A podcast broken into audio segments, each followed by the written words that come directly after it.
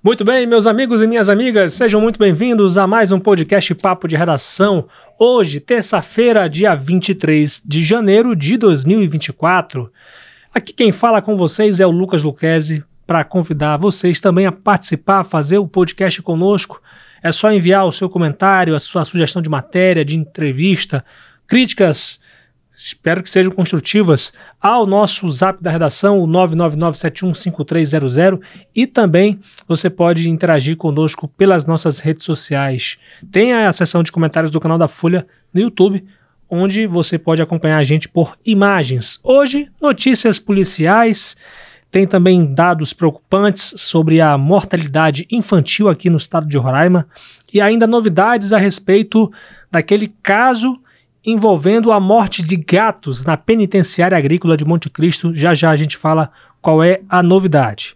Mas isso, mas antes disso, eu quero desejar boas-vindas aqui a Marília Mesquita ao nosso podcast. Eh, Marília, seja muito bem-vinda. Oi, Lucas. Oi para você que está acompanhando o nosso papo de redação aqui pelas ondas da 100.3 e também pelo nosso canal no YouTube. Muito bem, hoje ela participando aí, claro, falando sempre de notícias policiais.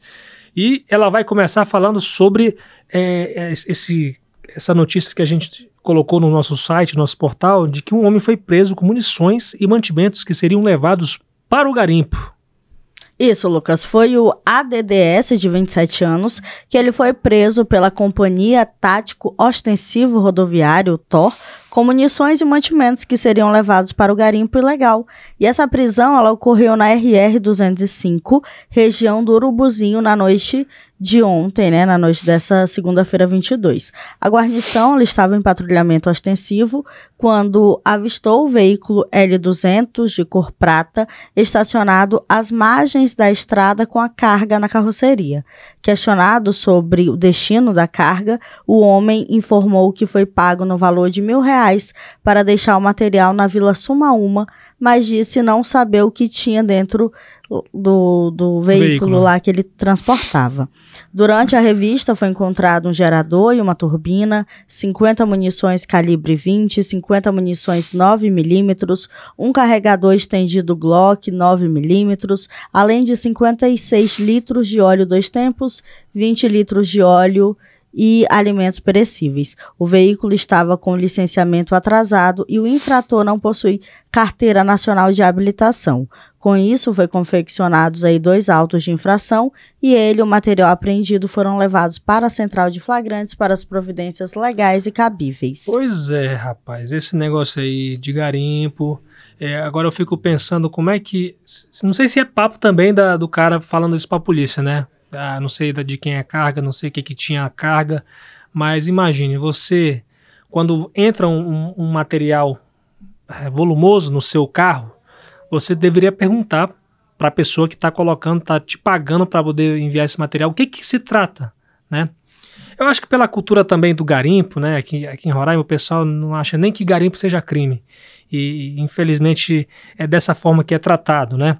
E eu, claro, eu, falo isso porque é uma lição que se fica, né, né Marília, em relação a, a você saber o que, que você está transportando.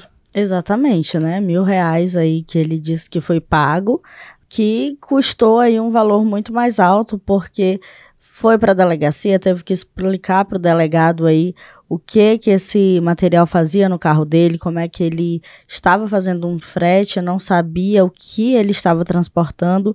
Então fica esse alerta de todo cuidado é pouco sempre que alguém lhe entregar algum material para você claro. levar para outro para algum destino, para você sempre ter esse cuidado aí, porque se você for abordado pela polícia e for um material ilícito, você vai preso, vai para a delegacia e dependendo aí da história que você contar ou do material apreendido, é capaz de descer direto aí para penitenciária. Com certeza. Já que é, vai que é droga, gente. Isso aconteceu muitas vezes, né? E às, às vezes acontecia muito quando, por exemplo, brasileiros que foram presos é, em países que condenam veementemente a droga, com prisão perpétua, inclusive. É, aqui no Brasil é, é tudo de, de, boa, né, gente? É complicado, né? Mas falando ainda de garimpo, a Polícia Federal ela concluiu um inquérito sobre a tentativa de destruição de helicópteros do Ibama em Roraima, que estavam esse helicóptero estava estacionado no pátio da Polícia Federal e que garimpeiros eram suspeitos desse ataque. Qual foi o desfecho dessa, desse inquérito, Marília? Lucas, a PF ela informou para gente o seguinte, que no dia esse esse caso ele aconteceu no dia 7 de setembro e de acordo com a PF, o seguinte, no dia 12 de setembro, os mesmos suspeitos, eles teriam invadido a superintendência da Polícia Federal em Roraima e tentado atear fogo em um helicóptero do IBAMA utilizado na repressão de crimes ambientais no estado. Os atentados teriam ocorrido em retaliação às ações de combate ao garimpo ilegal na terra indígena Yanomami, que ocorreram entre 26 de agosto e 7 de setembro daquele ano, ou seja, ano passado. Os ataques teriam sido idealizados e apoiados em um grupo de aplicativo de troca de mensagens com mais de 100 integrantes entre os quais o empresário com pelo menos outras 10 passagens pela polícia, o qual teria financiado os atentados. Sete suspeitos foram indiciados por envolvimento direto nos ataques, podendo responder por crimes cujas penas somadas podem ultrapassar os nove anos. Além destes, a PF também identificou outros seis suspeitos que teriam incitado a prática de crimes. Neste caso, os suspeitos não foram indiciados por se tratar de um crime de menor potencial ofensivo. É, de menor, menor potencial ofensivo, mas é uma grande, uma, a grande afronta né, à União, né, ao, ao, órgão de fiscalização, ao IBAMA e à Polícia Federal que abrigava esse helicóptero. É, vamos esperar com que essa investigação avance né, e possa responsabilizar os verdadeiros culpados que também ajudam a financiar o garimpo legal aqui no estado de Roraima, tirando as nossas riquezas, muitas das vezes levando para fora que a gente tem de riqueza aqui e ainda, por consequência, ah, deixando vulneráveis, ainda mais vulneráveis, os nossos indígenas Yanomami, né, onde se concentra boa parte desse garimpo legal aqui no estado de Roraima. Obrigado, Marília, pela participação, uma boa semana. E antes de você se despedir aqui, você tem um recado também do seu podcast. nem, nem te conto, mas você vai me contar. Nem que... te conto. Amanhã sai o segundo episódio do podcast Nem Te Conto, que é apresentado por mim, Marília Mesquita, e pela Raíza Garcia. E a nossa convidada é a Luiane Caroline, que ela é microempreendedora, estudante de psicologia, e ela é proprietária de uma loja que, realiza, que vende produtos confeccionados, acessórios feitos com pedras naturais Uhum. Sempre eu tô aqui com uns cordõezinhos, essa pulseira aqui, ó, é lá da lojinha dela. Então, o nosso bate-papo tá muito legal, muito divertido. Ela conta sobre a história dela, sobre o início da loja, como é conciliar tudo com a faculdade, enfim, então tá bem legal. Amanhã às 10 horas aqui no nosso canal no YouTube da Folha sai o segundo episódio do podcast Nem te conto e você é o meu convidado para ir lá conferir esse podcast que tá sensacional. Muito bem, Marília. Fica dado o convite aí, 10 horas da manhã. Nem te conto, mas a Marília vai contar na hora. Conta, a gente conta tudo. Tá muito divertido. Obrigado, Marília. Até a próxima participação. Tchau, Lucas. Tchau para você e até a próxima. Olha, minha gente, vamos falar de saúde pública. Veja bem.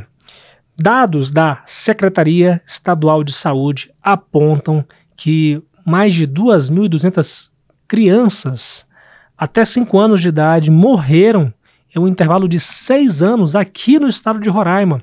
E isso, claro, é preocupante, tem, reforça um pouco até o aumento da mortalidade infantil aqui no estado. E para falar sobre isso, Adriele Lima, que fez uma reportagem hoje, a gente publicou essa, essa, essa informação que eu acho relevante a gente mostrar para a população, para o modo geral, como é que está a mortalidade infantil em Roraima. Seja bem-vinda, Adriele. Obrigada, Lucas. É, todo mundo que acompanha o Papo de Redação também. É, então, a gente recebeu esses dados, é, é foram repassados para a Folha, né? É, a gente tem os, as nossas formas ali de obter as informações. Esses as dados, fontes. Isso, as nossas fontes. e elas repassaram para a gente esses dados é, da...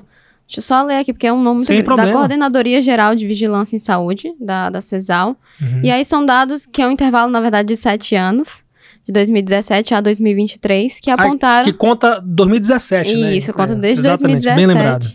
Que mostraram que mais de 2.200 crianças morreram é, menores de 5 anos no estado de Roraima. E aí, algo interessante disso é que as maiores mortes aconteceram é, na maternidade, foram 825 óbitos nessa faixa etária e a, outros, é, Nossa. outros 599 aconteceram no Hospital da Criança Santo Antônio, né? Sim.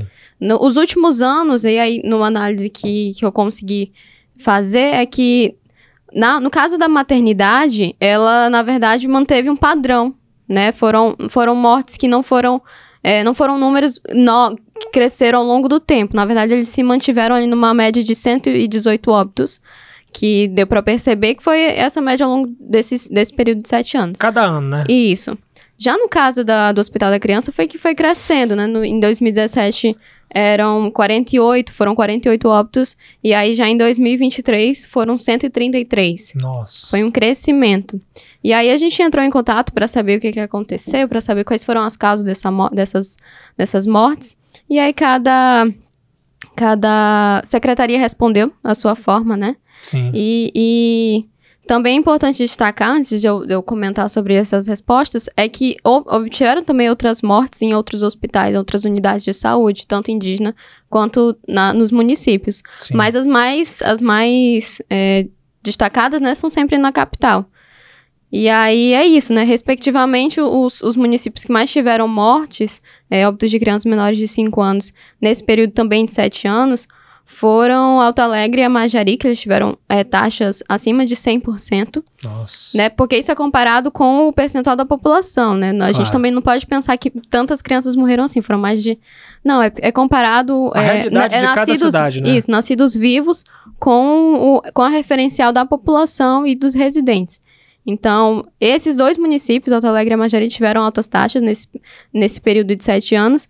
Já Caroebe e Rorainópolis foram os que tiveram as menores taxas, de 14% e 15% mais ou menos. Lá no sul do estado. Isso, lá no sul do estado. E de nascidos vivos, nesse período de sete anos, o estado de Roraima teve 85 mil crianças e só em Boa Vista foram 50, mais de 54 mil é, na- nascidos, né? Sim. E aí, de resposta, procurando a, a Secretaria Estadual de Saúde, é, a CESAL, ela reforçou que, é, que há maneiras de... que evita-se né, a morte, mas que no- nesses casos é, de mortes na maternidade, foram mais de prematuros, Uhum. né? Deixa Crianças prematuras, Isso, olha aí. crianças prematuros. Sim, sim, entendi. É, realmente, de, ca- de qualquer forma, é um, um dado que assusta, né, a gente, né? O estado de Roraima é um estado pequeno, né? Mas que você tem aí 2.200 mortes de um modo geral, né? Sendo que boa parte acontece nesses hospitais públicos. É, né? São, são os pontos de referência, na verdade. A gente Sim, só tem sim. uma maternidade em um hospital da criança. Pois Então, a é. maioria das mortes acontecem ali.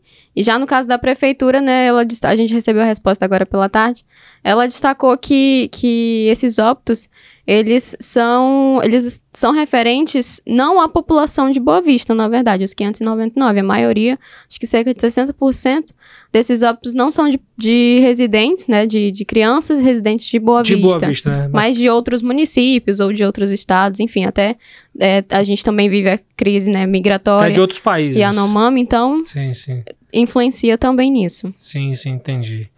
Que coisa, né? Que situação é, é, é triste, né? A gente espera que esses dados eles possam não ser usados como uma questão assim política, né? Eu espero que eh, as pessoas elas não usem isso politicamente para se até promover, né, opositores tanto de governo quanto de prefeitura, né?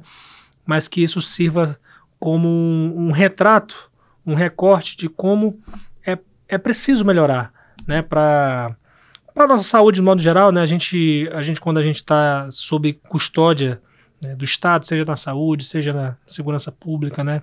A gente espera estar seguro, né?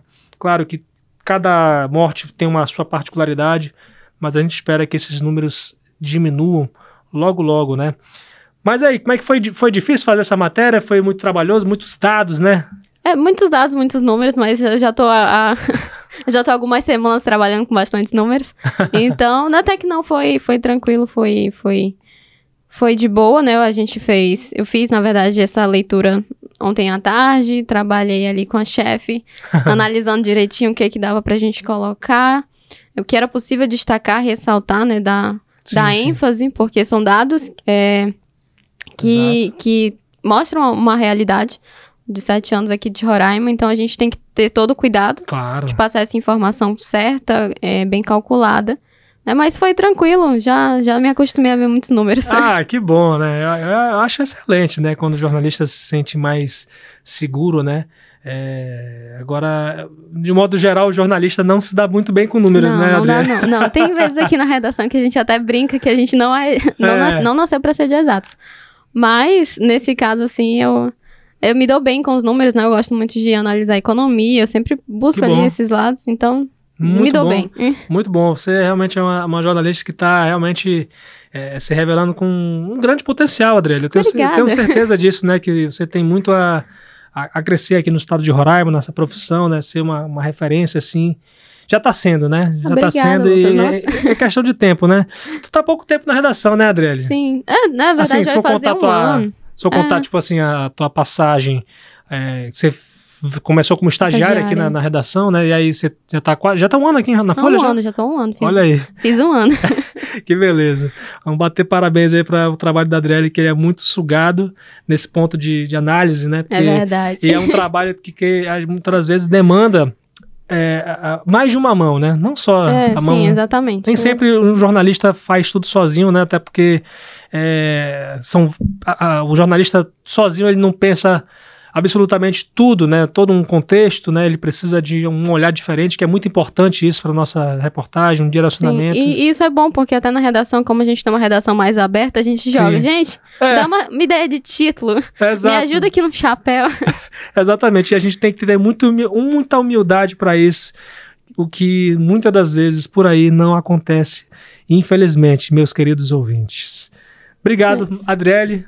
Muito obrigado nada, pela participação. Lucas. Até a próxima aqui. Até a próxima. Então, minha gente, vamos falar agora de um caso que acabou chocando a sociedade roraimense na semana passada. Estou falando em relação à morte de gatos na penitenciária agrícola de Monte Cristo, a maior unidade prisional aqui do estado de Roraima. É que o Ministério Público aqui do estado decidiu investigar essa denúncia de que animais estariam sendo exterminados dentro dessa penitenciária, né? E essa denúncia foi feita aí pelo deputado estadual Marcinho Belota, que esteve na unidade na semana passada e encontrou oito gatos enterrados dentro do presídio. A investigação ficará a cargo da Promotoria de Justiça de Defesa do Meio Ambiente, que recebeu a denúncia na sexta-feira. E o MP informou a nossa reportagem que vai pedir da Delegacia de Polícia de Meio Ambiente a instauração de inquérito policial para apurar se houve crime de maus tratos. Na quinta-feira passada, alguns policiais penais se posicionaram contra esse crime e chegaram a usar a camisa cadeia para maus tratos durante o turno de trabalho na penitenciária. Segundo o deputado Marcinho Belota, os animais teriam morrido após terem sido trancados dentro de um contêiner de lixo exposto ao sol ele enfatizou também que os presos que trabalham na unidade em remissão de pena teriam recebido ordens para trancar 12 animais no container, onde ficaram por horas, sendo que oito deles morreram por excesso de calor. O deputado contou que os detentos ainda tentaram salvar alguns animais, dando banho frio, mas que eles não resistiram. Realmente é uma denúncia muito grave, né? Maus tratos de animais animais domésticos que deveriam ser bem cuidados. A gente tem um problema muito sério aqui no estado de Roraima, né, em Boa Vista, com a superpopulação de animais. É preciso ter. É, já está acontecendo, né? Eu vejo dessa forma, está acontecendo essa questão da preocupação é, que se tem com a castração de animais para evitar com que mais animais possam é, se proliferar pelo, pelas ruas da nossa cidade, né, ficarem abandonados, né, muitos animais que estão abandonados acabam é, é, procriando muito, né, e acontecem de se envolver em acidentes, né, acontece, gente. Animais aí de rua que são irracionais, né, eles acabam é, causando acidentes, né, porque atravessam de uma forma brusca na rua, né, e, e infelizmente pela pela falta de consciência que se tem da população de é, não ter pena dos próprios animais, de cuidar mal dos animais. Ou seja, acham que vão resolver os seus problemas abandonando-os na rua e acabam criando outros problemas também na, na nossa sociedade. E aí, meu amigo, você você acha que está saindo da onde esse dinheiro de política, políticas públicas? Saindo do seu próprio, seu, do próprio imposto que você paga. Então, essa consciência mais abrangente que acho que tem que se ter aqui no estado de Roraima a respeito desse assunto. E lamentável essa situação, né, que tudo isso seja investigado da melhor forma e da mais rápida forma possível. Então, com essas notícias, essas considerações, a gente encerra o papo de redação desta terça-feira com os trabalhos técnicos de Fabiano Lopes, Rio Ferreira, John Hudson, Aduan Figueiredo, toda a equipe do Grupo Folha de Comunicação e a nossa redação aqui da Folha BV. Com os trabalhos técnicos, é, a melhor, com a apresentação de Lucas Luquezzi, eu também convido você a seguir as nossas redes sociais no Instagram, no Facebook, no X, o antigo Twitter, como arroba FolhaBV. Tem a nossa rede social no YouTube, que é o canal que a gente coloca os nossos conteúdos audiovisuais, o podcast Papo de Redação, Conexão Folha BV, o Nem Te Conto, outros podcasts, podcasts aqui da, da casa, arroba TV Folha BV, procura a gente lá e siga, inscreva-se no canal, ative o sininho para poder receber a notificação dos nossos conteúdos audiovisuais. E a minha rede social, arroba Lucas Luquezzi, L-U-C-K-E-Z-E, me procura lá no Instagram para você conferir os bastidores do Papo de Redação, também trocar uma ideia sobre o que a gente fala aqui no podcast, alguma crítica construtiva, sugestão de matéria ou de entrevista. Então, o, os, esses canais são todos seus para você interagir conosco. Muito obrigado, minha gente. Até amanhã, se Deus quiser.